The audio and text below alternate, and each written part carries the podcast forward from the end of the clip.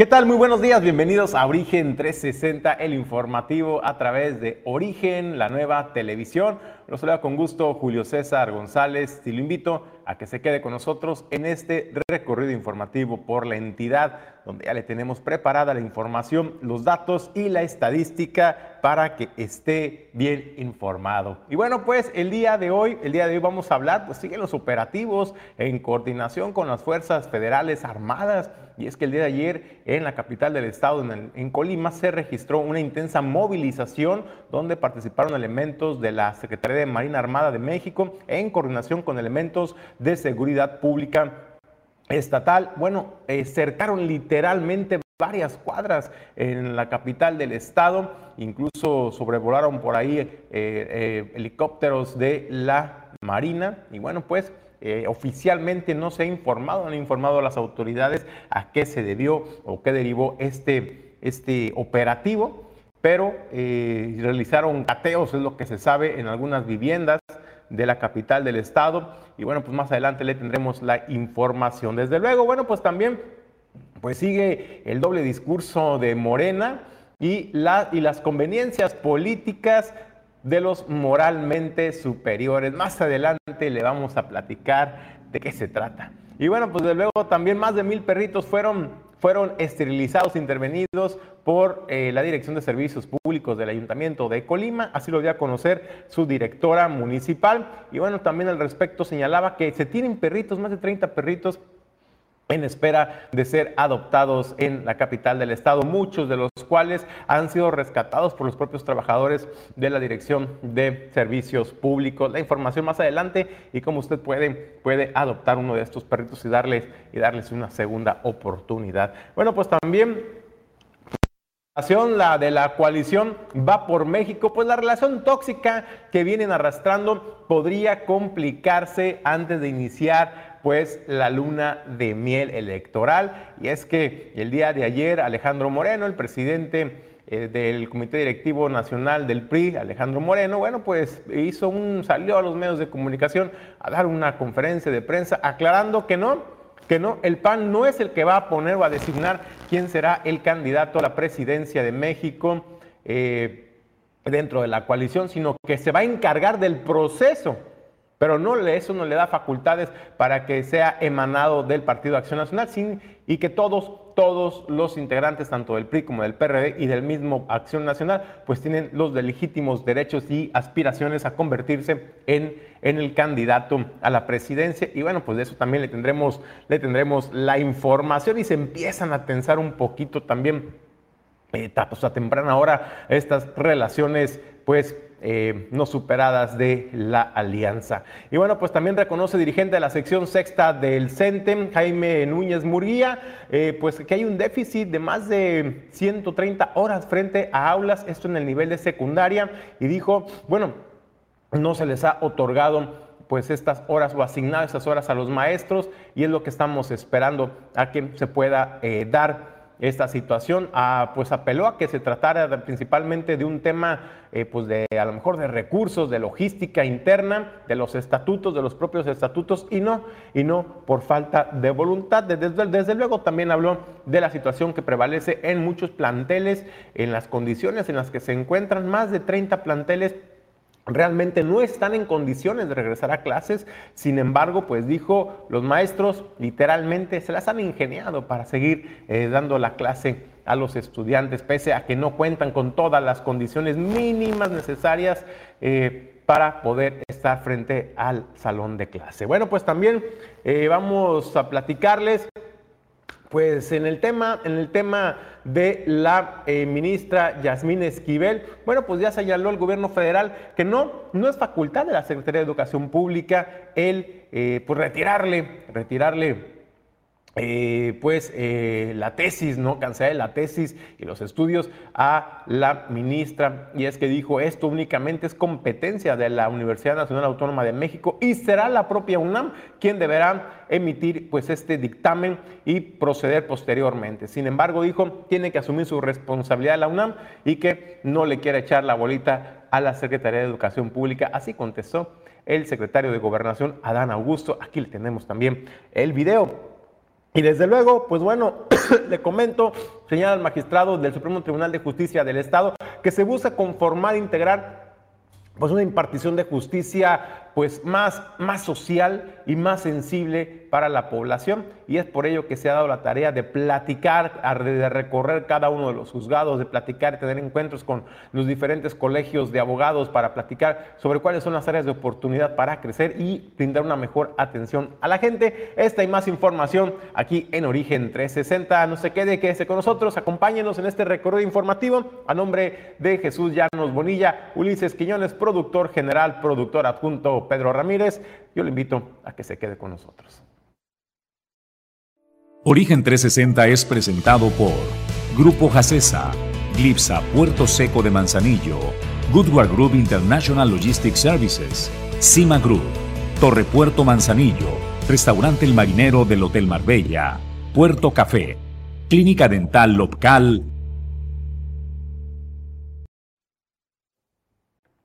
Bueno, pues muchas gracias a todos los patrocinadores que hacen posible el que Origen 360 llegue a las diversas plataformas en redes sociales. Nos puede sintonizar de manera simultánea en nuestra página de Facebook Origen Informativo, también en nuestra página oficial, en nuestra página oficial www.origeninformativo.com, así como también en Instagram, en redes sociales como Twitter, también en TikTok y desde luego una vez concluyendo esta emisión nos podrás escuchar a través de Spotify. Gracias, gracias a todos ustedes por sus mensajes y sus comentarios. Nosotros le vamos a presentar en el tema editorial el día de hoy, bueno, pues un tema un tema que está poniendo en vilo a las autoridades sanitarias en México y es que se empiezan a encender las alarmas en nuestro país por eh, pues este brote de eh, hepatitis aguda que se ha estado presentando luego, luego de que en abril pasado se notificaran casos de hepatitis aguda grave de causa desconocida en menores,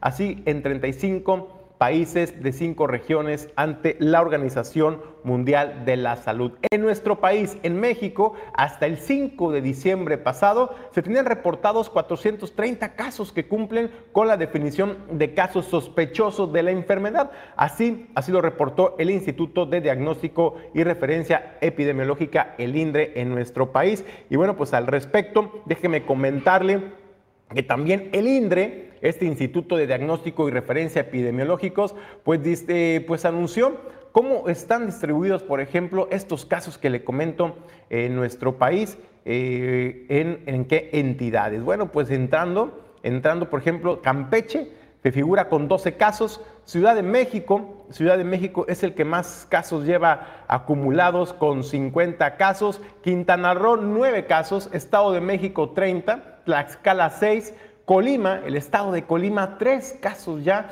de hepatitis aguda grave detectado. En Aguascalientes 5, Yucatán 6 casos, Tabasco 6, Veracruz 16, en Guanajuato, San Luis Potosí, Querétaro, Hidalgo, Nayarit, Puebla, Tamaulipas, Baja California Sur, Nuevo León, Morelos, Michoacán, Guerrero, Jalisco. Jalisco figura con 12 casos ya también en el registro oficial de salud, Coahuila, Oaxaca, Sinaloa y Chihuahua. Pero ¿qué es la hepatitis aguda? Bueno, pues la hepatitis es una inflamación del hígado y hay diferentes eh, causas, digamos, que pueden llevar a cabo esta inflamación como una infección o una intoxicación por medicamentos o sustancias. Los agentes infecciosos más frecuentes pues son los virus responsables de la hepatitis A, B, C, D y E. Cuando la inflamación ocurre de manera rápida, y abrupta, se habla de una hepatitis aguda, es decir, cuando los síntomas se te vienen como en escalada y se te vienen eh, presentando eh, pues de un día para otro, o sea, de manera acelerada, eso se refiere a la hepatitis aguda grave es lo que lo puede distinguir del resto de, los padecimientos de hepatitis. En algunos casos, por ejemplo, como hepatitis B, C y D, la infección puede incluso tornarse crónica. Es importante eh, que usted eh, identifique cuáles son los síntomas. La hepatitis aguda tiene diferentes síntomas. Entre estos pueden ser, por ejemplo, los gastrointestinales como diarrea o vómito, fiebre y dolor muscular y lo más característico es la ictericia, una coloración amarilla en piel y ojos. Por ello es importante que usted esté observando eh, por ejemplo, sus deposiciones, cuando va a orinar al baño, por ejemplo, si también eh, hace muy oscuro, eh, pues es importante que acuda, que acuda al médico. Los tratamientos pues buscan aliviar los síntomas y manejar y estabilizar a pacientes si es que el caso ya es grave. Esas recomendaciones podrían ajustarse cuando se determine el origen y es por ello que hoy en nuestro país en México, las autoridades sanitarias han alertado, han prendido pues las alertas porque no hay una causa todavía que pues, digamos para que se pueda dar esta situación, este, esta enfermedad de la hepatitis aguda grave en escalada como se ha estado dando en el mundo, ahora particularmente en nuestro país, en México, y no hay algo que pueda indicar qué es lo que está detonando que de pronto se dé literalmente este brote de, eh, hepatitis eh, aguda grave. Por lo pronto, pues en nuestro país las autoridades pues ya están ya están empezando a emitir las alertas a las entidades, a los centros de salud, a los centros hospitalarios para la oportuna detección. Y si usted en casa detecta cualquiera de estos síntomas que aquí le acabamos de mencionar, bueno, pues es importante que acuda cuanto antes a su médico. Por ello, la recomendación siempre de que por lo menos cada una vez al año se haga un chequeo general, general de salud a usted y a su familia para detectar cualquier cualquier posible pues amenaza a su salud. Y bueno, pues ese es el tema del día de hoy para que no echen saco roto la salud. Es lo más importante que tenemos hoy en día. Teniendo salud, pues todo lo demás viene por añadidura. Nos déjenos, déjenos sus comentarios sobre qué piensan sobre esa situación. Desde luego también, pues los sistemas de salud están en alerta para atender a estos pacientes. Insisto, el estado de Colima pues ya cuenta, ya cuenta también con, con su cuota de personas que padecen hepatitis aguda grave. Hasta aquí el tema editorial, nos gustaría conocer eh, sus opiniones. Nosotros entramos a los temas el día de hoy, a las notas informativas. Bueno, pues le comentaba en el avance informativo que el día de ayer se registró una intensa movilización, esto en la capital del estado, entre las calles Zafiro y Horacio Cervantes, que fue literalmente sitiada por elementos de las Fuerzas Armadas de Seguridad Pública, mientras que un helicóptero de la Secretaría de Marina Armada de México pues sobrevolaba la zona. Se habla de un operativo intensivo en coordinación con las fuerzas estatales de seguridad pública, en el que pues hubo cateo a diversos domicilios en esta zona y bueno, pues se habló eh, esto de manera extraoficial. Se sabe que hubo cateos a algunos, algunos domicilios, sin embargo, no hay, no hay un reporte al día de hoy, no hay un reporte oficial sobre eh, qué derivó este operativo, qué es lo que estaban buscando, si estaban buscando algo en particular o incluso eh, pues los resultados, ¿no? Los resultados que derivó pues esta, esta situación. Sin embargo, pues le estaremos informando de todos los datos que sigan aconteciendo derivado de este operativo que pues obviamente eh, pues despertó ¿no? la preocupación también de la población, de los vecinos en esta zona y bueno, pues más adelante le tendremos la ampliación de la información. Mientras tanto nosotros vamos a la línea, tengo el gusto de saludar y presentar a la regidora en el Cabildo en el puerto de Manzanillo, a la regidora Sara Baldovino. Sara, ¿cómo estás regidora? Buenos días.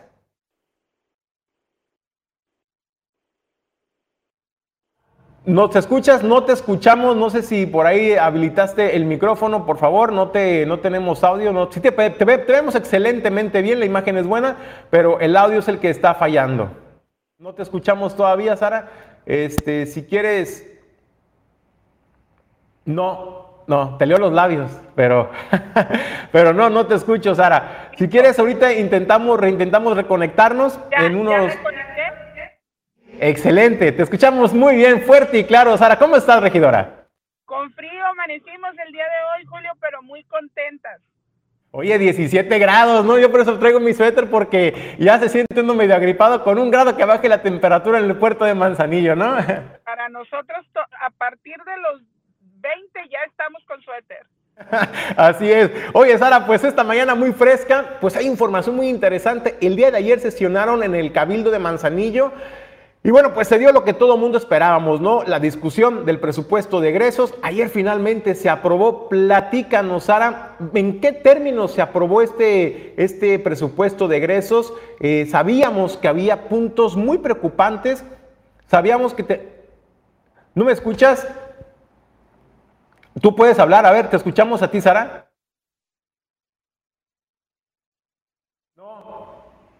Te, acabamos, ya te perdimos también en el, en el audio. Bueno, vamos a intentar reconectarnos, Sara. En unos minutos más regresamos contigo para ver si podemos mejorar la transmisión. Eh, una disculpa a la Victoria de Origen 360, pero pues la tecnología, pues a veces, a veces se complica. Vamos a tratar en unos minutos más de reconectarnos con la regidora Sara Valdominos, porque como le decía, el día de ayer, eh, pues eh, se dio esta aprobación en el Cabildo de la aprobación del presupuesto de egresos 2023 y bueno, pues vamos a ver, este, pues a ver si ya podemos restablecer la comunicación con la regidora Sara Valdominos. Ahí la tenemos. Sara, muy buenos días, ¿nos escuchas? No, no tienes, no tiene audio. Bueno, pues tenemos, tenemos problemas de audio, una disculpa. Le comentaba, es importante que usted conozca bien el, pues, los términos en que se aprobó este, este presupuesto de egresos. Hay que recordar en una entrevista previa, tanto con la regidora Sara Valdominos como también eh, con el síndico Cristian Bolaños de la fracción de Morena, eh, así como también de la regidora mesista, eh, pues Lupita Ruano, de las tres fracciones representativas en, en, el Cabildo, bueno, pues coincidían ellos, cada uno por separado, coincidía en que había muchos temas, este, pues que no estaban del todo claros en el presupuesto de egresos 2023 en el sentido que, eh, pues, había temas, ya recuperamos a la regidora. Sara, le comentaba yo al auditorio la importancia que tiene el presupuesto de egresos 2023. Ayer, el día de ayer, finalmente se aprobó este presupuesto después, eh, pues, de varios días y de sesiones, incluso de, en la comisión que se trabajó. Había observaciones que se le habían hecho a la presidenta municipal eh, Griselda Martínez para que se corrigieran. Me llama la atención, el día de ayer se aprueba. ¿En qué términos se aprobó, Sara? Se corrigieron los puntos que ustedes habían observado, por ejemplo, el incrementar de pronto recursos a gastos personales, eh, por ejemplo, también eh, las bases de los trabajadores que se buscaba disminuirlos, eh, que se estaban hasta tres veces más, se habían duplicado estas bases solicitadas por el ayuntamiento. Además, también lo que me llama la atención, el famoso el famoso artículo 11 tan ventajoso que la alcaldesa pretendía que el cabildo se lo aprobara para que en lo que transcurriera el 2023 el tesorero eh, tuviera pues la carta abierta y cheque en blanco de poder hacer las transferencias por las cantidades y a donde ellos, ellos así lo determinaran sin rendirle cuentas al cabildo. Platícanos, Sara, ¿qué pasó con este, con este eh, presupuesto de egresos? ¿En qué términos se dio? Julio, bueno, pues después de 16 días de mucho estrés, de mucho jaloneo, se pudieron llegar a los acuerdos y a lo que nosotros solicitábamos. Uno de los puntos más importantes es ese que tú mencionas, el artículo 11, donde se le daba la facultad al tesorero para poder transferir dinero sin necesidad de consultar al cabildo. Bueno, se logró que ese artículo se retirara del presupuesto de egresos. También se había elevado bastante el presupuesto para comunicación social. Bueno, se logró que un millón seiscientos mil pesos se bajara, un millón cien mil se fueron a obra, 500 mil pudimos lograr que se fuera a infraestructura deportiva. Fueron muchos jaloneos, fueron, eh, bueno, intenciones de que con amenazas tuviéramos la, el, poder que ellos lograran que el presupuesto quedara a, disposición o como ellos decidían, pudimos lograr que no fuera así. Ya por fin el día de ayer se logró, eh, se aprobó por unanimidad. No es cierto, este, hubo un voto en contra. Y este, también, bueno, aclarar que a pesar de que este presupuesto se, se, aprobó hasta el día de ayer, era mentira que no había dinero para pagarle a los, a los trabajadores, era mentira que no había un seguro que los policías utilizan, que tienen durante todo el año. Este, este dinero estaba ahí porque se había aprobado desde un año antes también. Entonces, bueno, ellos buscaban eh, presionar para que el presupuesto pudiera eh, aprobarse bajo las condiciones que ellos indicaban.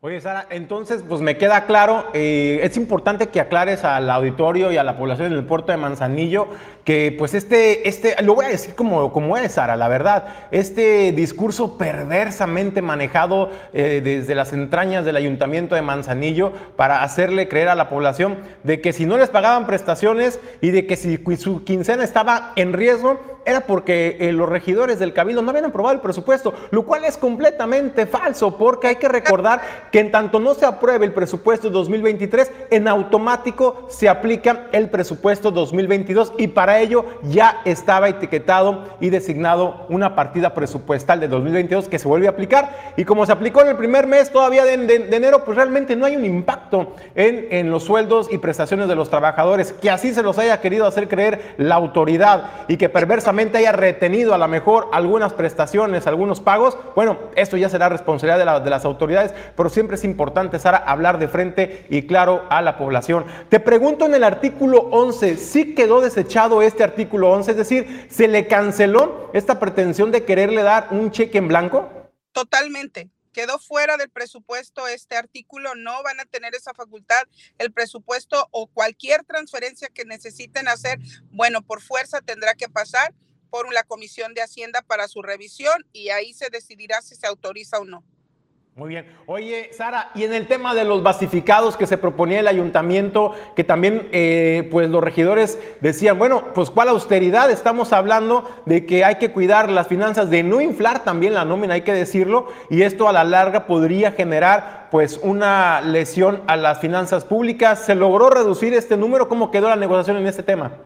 Bueno, el, el, el argumento de ellos era que había sido un error en la a la hora de la captura de la cantidad de empleados a basificar, pero sí, de 180, sin mal no recuerdo la cantidad, quedó en 42, que es de alguna manera los, los empleados que ya tienen muchos años, hablo de gente, por ejemplo, del área de Panteón, del área de servicios públicos que ya tienen más de 20 años trabajando como empleados de confianza y no han podido ser basificados. Pues caramba, ¿no? Como yo no sé quién hace el presupuesto, porque, caramba, se equivocaron por 138 nada más. No digo, no es un error menor. Ahora, si se equivocaron en esto, por ejemplo, en ingresar el número para el número de basificaciones solicitadas, pues ¿qué se podía esperar del resto del presupuesto, no? Es por eso que no podíamos autorizar un presupuesto que se nos había entregado cuatro días antes, Julio. Eh, no lo entendían. La presidenta declaró que el presupuesto ya se había eh, modificado de acuerdo a las condiciones que nosotros solicitábamos al 31. Eso es totalmente mentira y yo se lo dije ayer en la, en la sesión de Cabildo cuando ella hizo ese comentario. Le dije que lo aclarara porque eso era mentira. No podemos vivir este, engañando a la gente.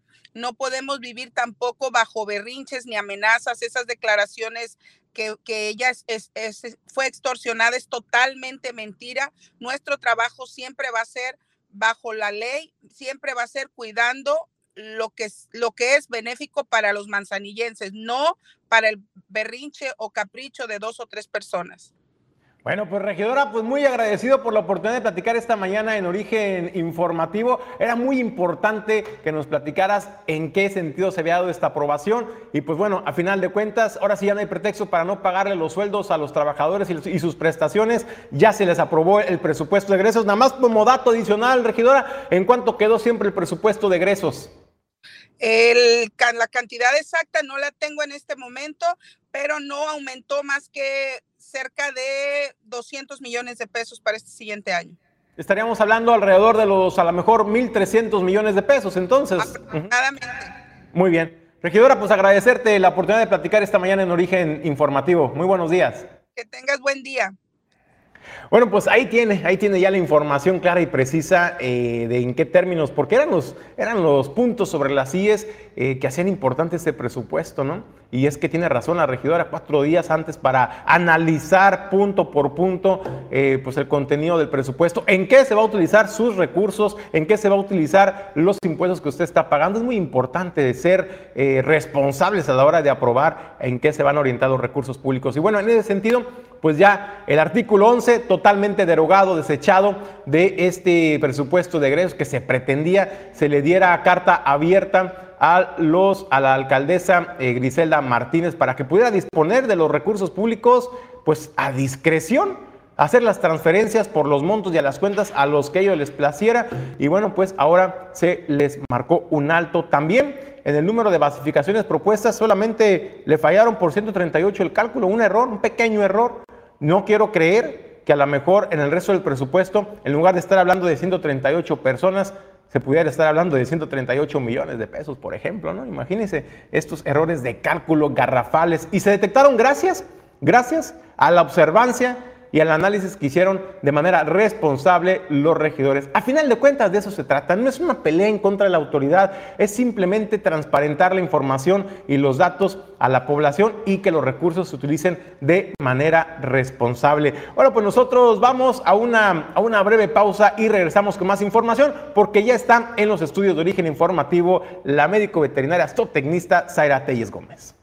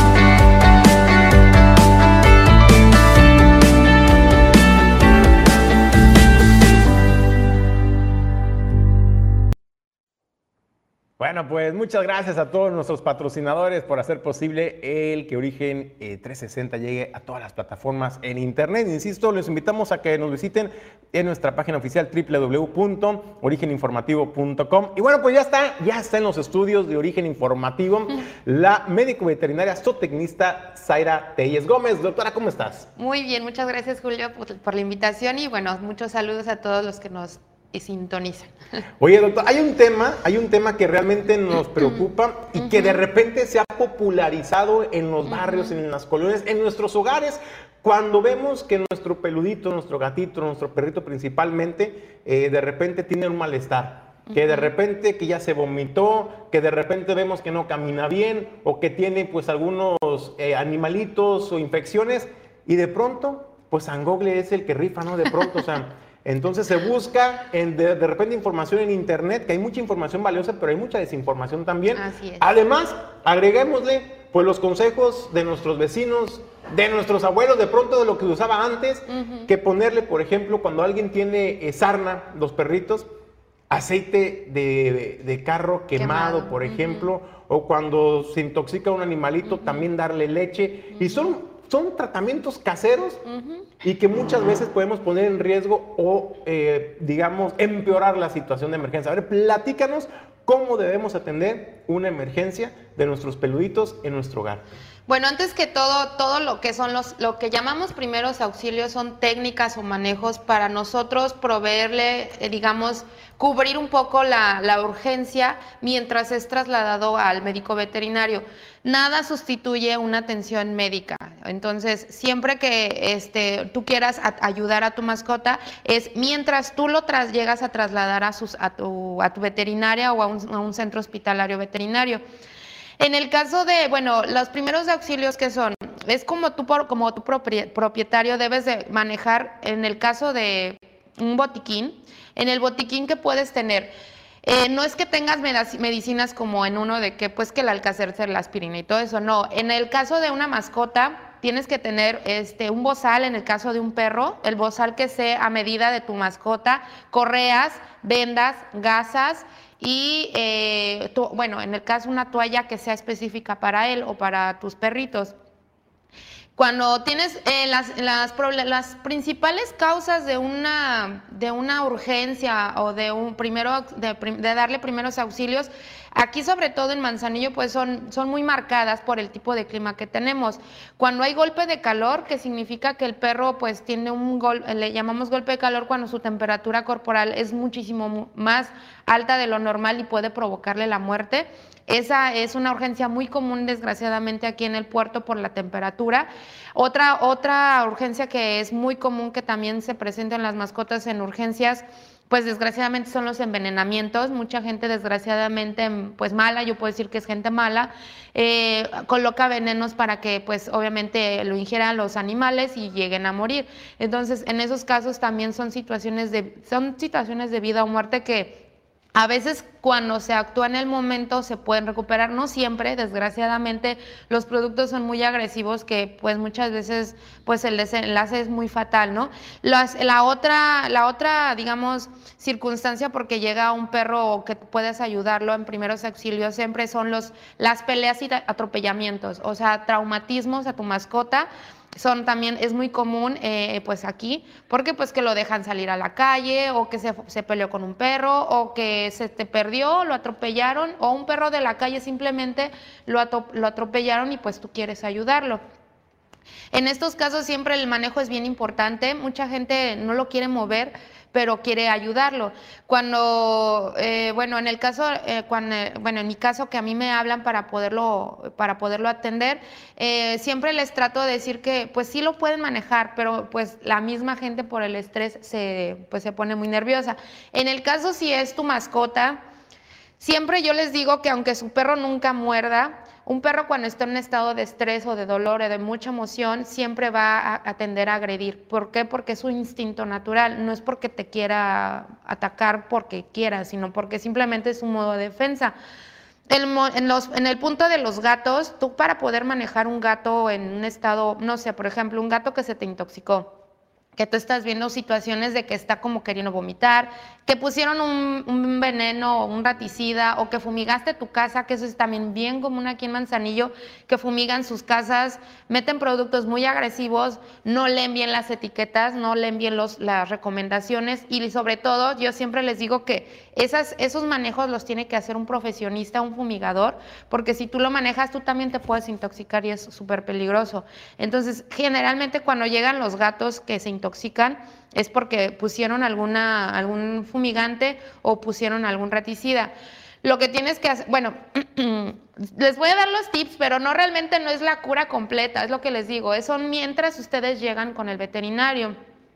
Cuando un animal ingiere algo que tú viste, o sea, que te consta que tú lo viste, no que nada más crees que es, no, es si tú viste que, que, agarró, que agarró un producto que pues obviamente es algo tóxico, lo que primero tienes que hacer es provocar un vómito. El vómito lo, tienes que generar para que ese producto no llegue a tener una absorción completa mientras tú lo llevas al veterinario. No nada más por darle el producto que te voy a decir, ya con eso lo vas a dejar en tu casa. No, siempre tiene que estar bajo observación médica mientras, digamos, descartamos un problema más serio. Yo les recomiendo que en el botiquín de la mascota tengan, aparte de lo que les había comentado, una botella de lo que es un antiséptico que puede ser el famoso este, microdacin y también en el caso de provocar vómito puedes, puedes darle a ingerir eh, ¿cómo se me fue el agua? Eh, se me fue el nombre. Agua oxigenada. El agua oxigenada lo que provoca cuando, cuando lo ingiere también, pues uno mismo, provoca mucha como espumita. Entonces, al, tener en contacto con bacterias eh, naturales, en el caso de cuando ingieren la, el agua oxigenada, ahí esa espuma lo que provoca es un vómito.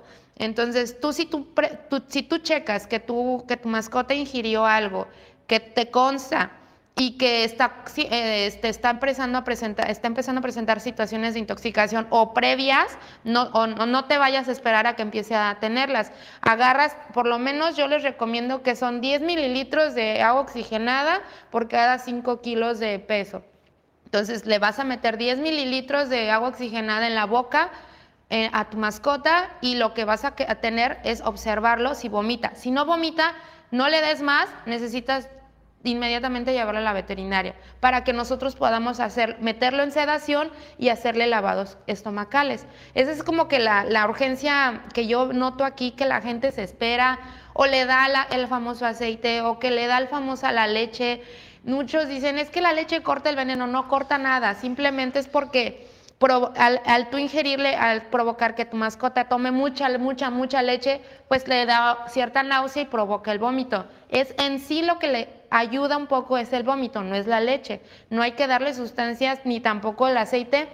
El aceite mineral o el aceite de cocina, los animales no lo digieren como nosotros.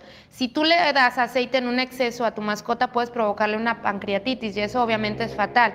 Entonces, eh, esa es la urgencia que yo he checado que, bueno, que, que se presenta muchísimo. La otra, cuando hay traumatismos, que, se fracturó la patita, que, lo atropellaron y que todo. Nunca inmovilizar, nunca, nunca inmovilizar. O sea, inmovilizar me refiero a que le hagan como un vendaje o un tablillamiento. No lo hagan, porque lo que pueden provocar es que si hay algún, algún ligamento o algún vaso y está una fractura, tú llegas a poner en una posición no adecuada, el mismo hueso puede llegar a cortar esas, esas, esos, ese vaso o ese ligamento y obviamente es muchísimo más fatal el problema que le puedes provocar a tu mascota.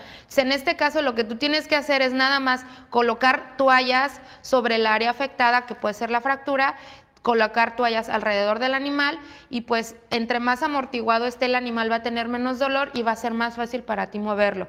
Este, otra, otra, otra urgencia que también te digo que, que, llega mucho es el golpe de calor. El golpe de calor significa que te digo que es cuando un perro está que en el patio o que no está acostumbrado a hacer mucha actividad física, de que luego resulta que el dueño le dice, ay, vamos a correr. Y pues se van a correr, no sé, 5 o 10 kilómetros y pues el perro jamás en su vida ha corrido. Eh, ese es un sobreesfuerzo y lo que puede, puede provocar es un golpe de calor. Eso significa, los perros la temperatura natural, bueno, normal es hasta 38 grados más o menos. Un golpe de calor es cuando sube a, más, de 39, 40 grados la temperatura corporal. ¿Qué signologías tienen? La primera signología es que mucho jadeo, jadeo, jadeo, temperatura obviamente muy, muy, muy, muy, este, muy caliente al tacto y obviamente el perro ya empieza a entrar que en estado de shock. Vómitos, diarrea, se orinan, se defecan, eh, se ponen en un estado como de convulsión, es cuando tu perro lo tienes que super trasladar. ¿Qué puedes hacer mientras tú llegas a tu veterinaria o, en el caso que si es a domicilio, este, llegamos? Ahí lo que tienes que hacer es, eh, es hidratarlo. Hidratarlo significa mojarlo, pues, que no, no vayas a obstruir la nariz ni la boca porque es muy importante. Los perros obtienen la temperatura o regulan su temperatura por medio del jadeo. Entonces, si tú bloqueas eh, pues puedes provocar más problema. Entonces, lo que tienes que hacer, si tu perro lo notas que está en una temperatura más, más caliente de lo normal, es, es mojarlo, mojarlo con temperatura del agua normal, no ni fría ni tibia, sino así como llegue a salir de la, de la manguera.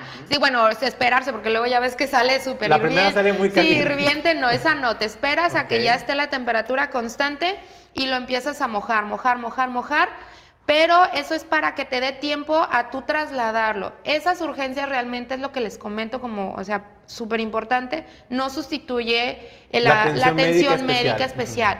porque sí pueden morir tu mascota, o sea, sí, sí puede morir. Y en el caso de los gatos, esos es porque son muy curiosos, te digo, siempre son de que ingieren cosas que se comió que una aguja, que se comió que este el juguete. También, bueno, en perros grandes también eh, provoca las obstrucciones cuando que se comen un, que les das un juguete o un hueso famoso, se lo comen, lo tienen atorado y puede provocar hasta asfixia. Ahí lo que puedes hacer es ¿Qué puedes hacer? Desbloquear. ¿Desbloquear qué es? Abrir la boca y, y checar si tú llegas a ver algo que está obstruyendo en el caso de perros grandes, lo que tienes que hacer es hacer unas compresiones en los, lo que es la cavidad torácica, constantes al mismo movimiento, o sea, como si estuvieras exprimiéndolo.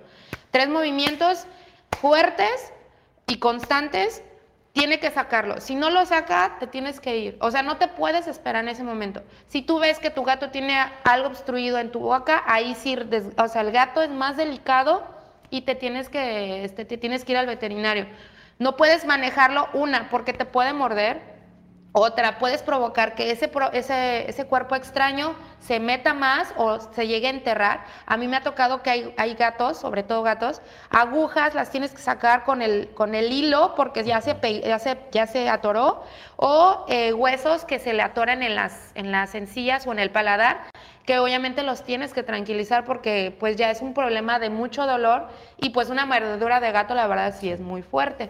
Entonces, son cuestiones que, que aunque puedas medio manejarlo, siempre, siempre es recomendable trasladarlo a tu médico veterinario. Muy bien, y sobre todo, pues ya, ya escuchó la doctora eh, Zaira Telles, que no, no se le vaya a ocurrir darle los menjurjes o los tratamientos esos caseros o que ve en, Google, por ejemplo, para ahorrarse unos centavos. La verdad es que puedes empeorar la situación de emergencia. Por eso es importante que pongas en práctica cada uno de estos recomendaciones que nos hace la doctora para atender primeros auxilios a tu mascota. Doctora, pues un tema muy interesante, pero hay otro, hay otro tema también ya en agenda eh, que es la segunda jornada de esterilización gratuita que se va a realizar ya en este mes. Eh, platícanos cómo vamos. Sabemos que están haciendo una invitación abierta a la gente para que se sumen como voluntarios. Así es, bueno, afortunadamente Julio ya se, se me fue rapidísimo el tiempo, pero bueno, ya es este fin de semana, 21 y 22 de enero, en la comunidad de Campos va a ser, en la escuela primaria Susana Silva. Ahí vamos a estar a partir de las 9 de la mañana, el, sábado y el domingo. Eh, como requisito, bueno, los requisitos ya están en la página de, de veterinaria, tanto de Veterinaria Móvil MyPet como la de Pulga Pau, ahí vienen todos los requisitos.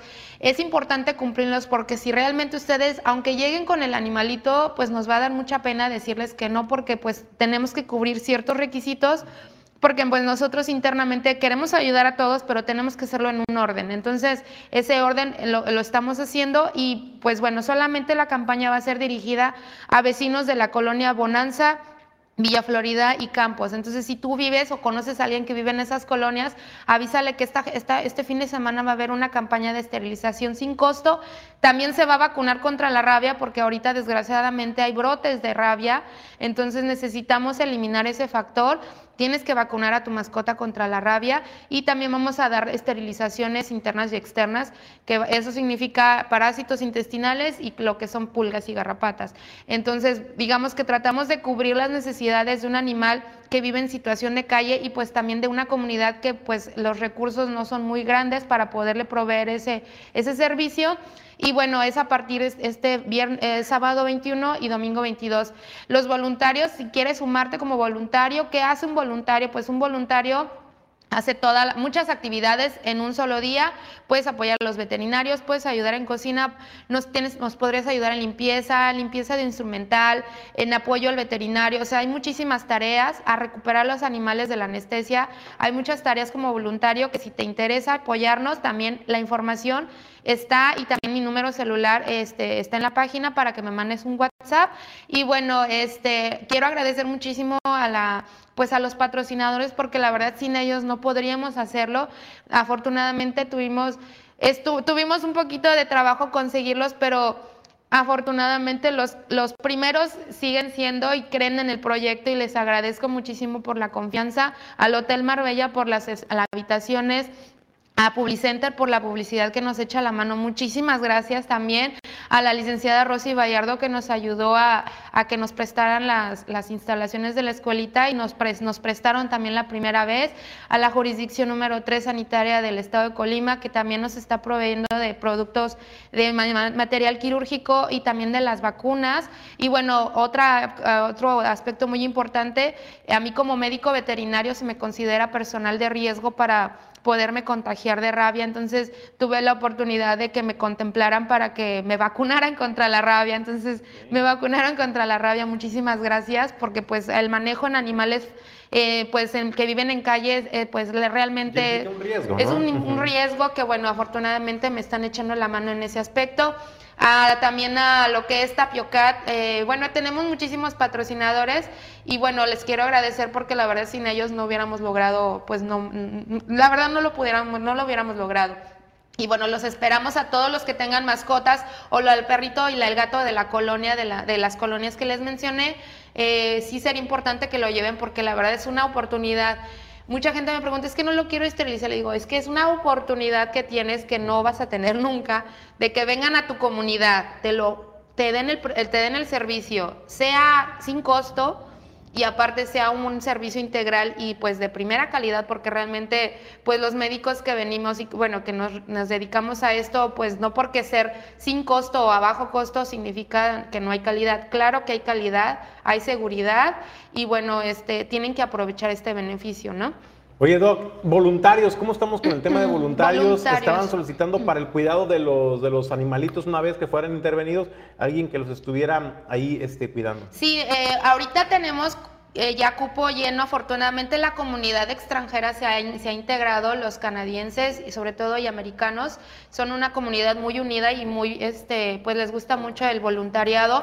Ya nos cubrieron en lo que es el día domingo. El día sábado, si tú estás interesado, es el día en que nos está haciendo falta voluntariados.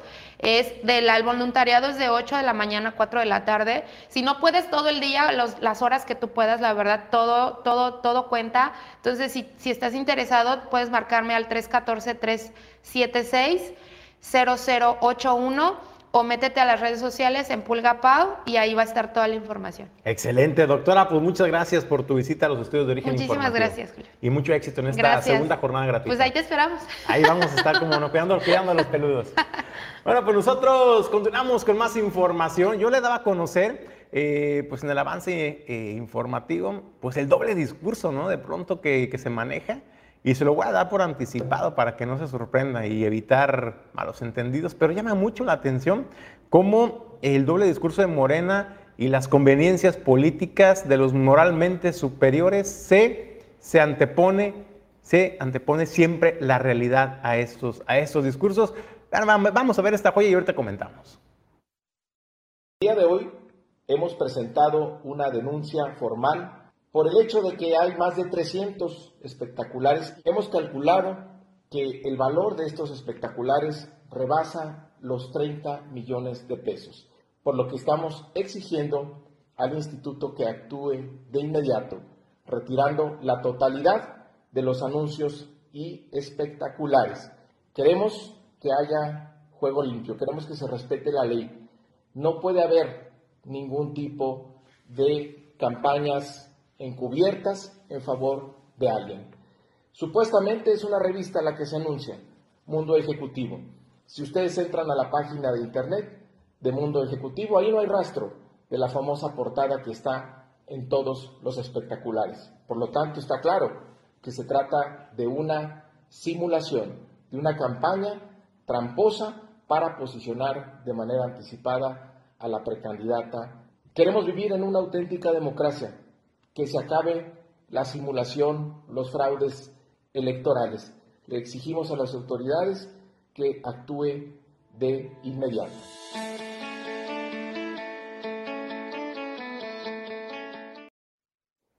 Bueno, eso que vio usted ahí, eso que vio usted ahí, evidentemente, evidentemente, y lo subrayo, es un montaje, es, una, es un video editado en redes sociales Pero la verdad es que pinta de cuerpo completo al movimiento de regeneración nacional y la doble moral de los moralmente superiores, eh, porque cuando hace el presidente nacional de Morena, Mario Delgado, esta alusión de que hay candidatos de enfrente eh, que están utilizando publicidad engañosa, eh, queriendo brincarse la ley, eh, no teniendo una competencia justa frente a los otros candidatos, no se refería evidentemente a Claudia Sheinbaum, se refería a los candidatos de la oposición, a los candidatos del PRI, a los candidatos del PAN, a los candidatos de, eh, de la oposición de enfrente, nunca se refería a Claudia Sheinbaum. Sin embargo, pues es una joya, no me va a dejar mentir que es una joya este video, porque de lo que se están quejando, que hacen los de enfrente, lo están haciendo al interior, caramba. Por eso ahí decía el presidente nacional de Morena, es publicidad disfrazada, ¿no? Este, propaganda política disfrazada de publicidad y que eso es ilegal y que no hay piso parejo. Bueno, pues todas estas palabras que decían hacia el exterior pues bien aplicaría hacerlo también el llamado al interior, señor presidente nacional de Morena, Mario Delgado, porque pues también se está viviendo exactamente lo mismo de lo que usted denunciaba hace poco tiempo, ahora lo están haciendo en su partido, sus candidatos en la interna. Entonces, pues ese llamado bien cabría hacerlo también al interior y no solamente, no solamente hacia afuera. Por eso le decía yo, es una joya este video, ¿no? Porque todo lo que mencionaba, todo lo que señalaba el dirigente nacional de Morena, lo están haciendo también en Morena. Entonces, pues cuál, cuál piso parejo y dónde está la credibilidad y la congruencia política. Hasta aquí el tema. Vamos nosotros a más información. Le comento, más de mil perros han sido esterilizados, fueron esterilizados en 2022 por el Ayuntamiento de Colima, así lo, dio a conocer la directora de Servicios Públicos Municipales. Esto es el tema donde, por cierto, todavía hay más de 30 perritos en espera de que eh, pues alguien les ofrezca cariño y un hogar. La primera campaña de esterilización 100% gratuita esta es una iniciativa de nuestra alcaldesa, Margarita Moreno, quien se ha preocupado desde un inicio de la administración porque seamos reconocidos como un municipio esterilizador. Esto también conscientes de la necesidad que existe en todo el municipio de combatir, recordar que el tema de, de los perros y de los gatos callejeros, pues se convierte en un tema también de salud pública.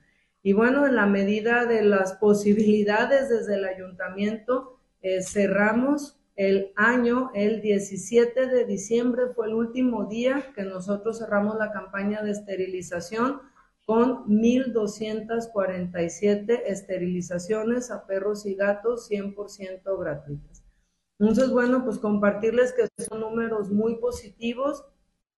La gente resultó muy contenta, fue una campaña blanca nosotros sabemos que siempre existe un riesgo al momento de intervenir quirúrgicamente a los perros y a los gatos y afortunadamente cerramos con una campaña blanca, no tuvimos ninguna baja, se llevaron a cabo 14 brigadas de esterilización móvil, que por ahí en algún momento se los platiqué, asistimos a diferentes comunidades rurales y a diferentes colonias donde llevábamos el quirófano móvil y de manera permanente estuvimos esterilizando en el centro de control. El año pasado tuvimos un cierre con 37 mascotas, nos, nos, fue muy bien, seguimos trabajando en colaboración con las asociaciones civiles, con diversas asociaciones.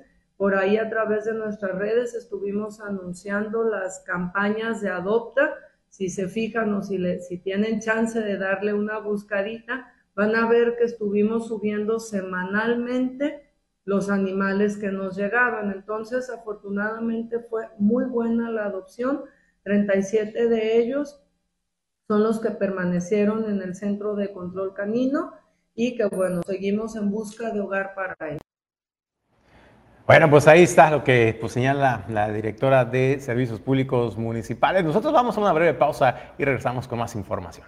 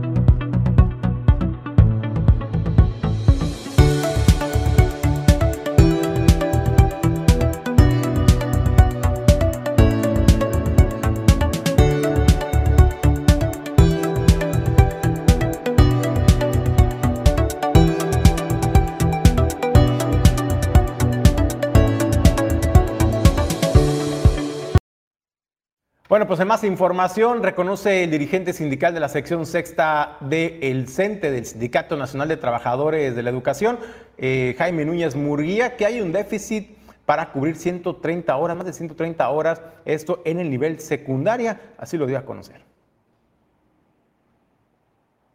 Ya, ya tenemos el dato, digo, tenemos un dato de que sí hacen falta, sigue habiendo compañeros, bueno, faltantes en las secundarias, como lo decíamos el, lunes, eh, seis horas, ocho horas, pero, pero la gobernadora había dado indicaciones de que para este año, iniciando este año, ya no faltara ni, ningún compañero. Bueno, es una realidad y no lo, tenemos, no lo podemos ocultar.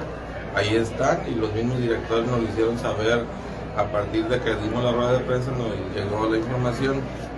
El dato no son 36, son cerca de, hablando de horas, cerca de 150 horas faltantes en secundarias técnicas, en generales cerca de 180 horas. Eh, así de que sí hacen falta maestros. Nosotros como sindicato lo, dijimos, se lo dijimos a la anterior administración, porque también desde la anterior administración hacía falta, hacían falta compañeros en las escuelas o quien cubriera esas horas.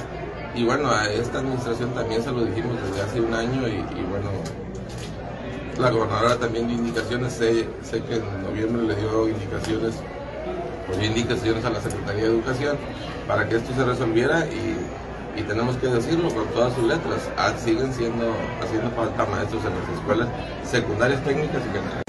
Bueno, eh, lo que me dicen mis secretarios de conflictos es que el, principal obstáculo es cuestiones administrativas en musical. Ese es el tema eh, yo espero que, no sea un tema de, voluntad personal, sino que en realidad sea eso, pero, pero si queremos resolver el tema, tenemos que entrarle y, tenemos que buscar un recurso para que se cubran esos espacios. Hasta ahorita el reporte que tenemos técnicas y generales, así es, pero me dice que el tema está trabado en, en musical, así es. Y yo espero, digo, espero que sea la argumentación sea que porque la ley o por por cuestiones este, de la ley de música. Espero que así sea, pero de todos modos, a pesar de ello, nosotros desde hace un año dijimos que pudiera haber otra opción donde se cubrieran esos espacios. Bueno, pues eso es lo que habla respecto a este déficit de maestros para cubrir estas ciento, más de 130 horas en el nivel secundaria pues él dijo, bueno, pues quiero creer que no se deba a un tema de voluntad, sino más bien a un tema a lo mejor jurídico que tenga que ver con el UCICAM, con las reglas de operación. Además, no, también en otros temas se le preguntaba al dirigente sindical de la sección sexta sobre el tema de los planteles educativos en este regreso a clases, de en qué condiciones se encuentran. Ahora, pues reconoció que son más de 30 planteles que no están al 100% para el regreso a clases. Eh, les falta, por ejemplo, en algunos casos los problemas son en los sanitarios, algo tan importante y máxime en temporada de calor y también por salud de los pequeños, pero también problemas de incluso de cableado eléctrico. Eh, bueno, pero señaló que aún así, aún así, y lo dijo, pues, pues los maestros, los directores, pues se la han ingeniado para no suspender clases y bueno, pues siguen en espera de que lleguen los recursos para la rehabilitación de estos espacios educativos. Hasta el día de hoy nos reportaron 36, escuelas que siguen con daños. Es lo que los directores nos, dan el reporte, 36 escuelas que les sigue faltando un, baño este, no tienen... Eh, cableado todavía, pero son 36 escuelas que tenemos. ¿Alguna de ellas está sin funcionar por ese daño? Ah, como les dije el lunes, los maestros ya vieron la forma de cómo resolver y la idea es que a, principios de enero estuvieran ya todas en, sus aulas porque los, nuestros niños se nos están yendo o, están dejando de ir y eso nos preocupa mucho. Y, y ellos se les están ingeniando para que tengan todo el servicio. También este lunes en este tema, la respuesta de la autoridad, ¿cuál es? Eh, tenemos, eh, tuvimos, ustedes ya vieron, tuvimos una reunión con la secretaria de gobierno el día miércoles y vamos a tener una reunión, acabamos de ver al secretario de Educación y a la subsecretaria. Yo espero que el lunes o martes tengamos una reunión con ellos y ya platicaremos de esos temas. Yo hasta ahorita no le puedo decir qué nos dice porque no nos, no nos hemos podido sentar ¿no? para para analizar todas las quejas y, lo que, está faltando en, las escuelas. Bueno, pues ahí están los planteles que aún pues les faltan pues mejorar las condiciones para que pues puedan brindar un espacio seguro y una educación de calidad a los estudiantes. Siguen en espera de los recursos, de los proyectos que permitan la rehabilitación integral de estos espacios. Me llama la atención, como dice ¿no? el, dirigente sindical, bueno, pues los maestros se la han ingeniado.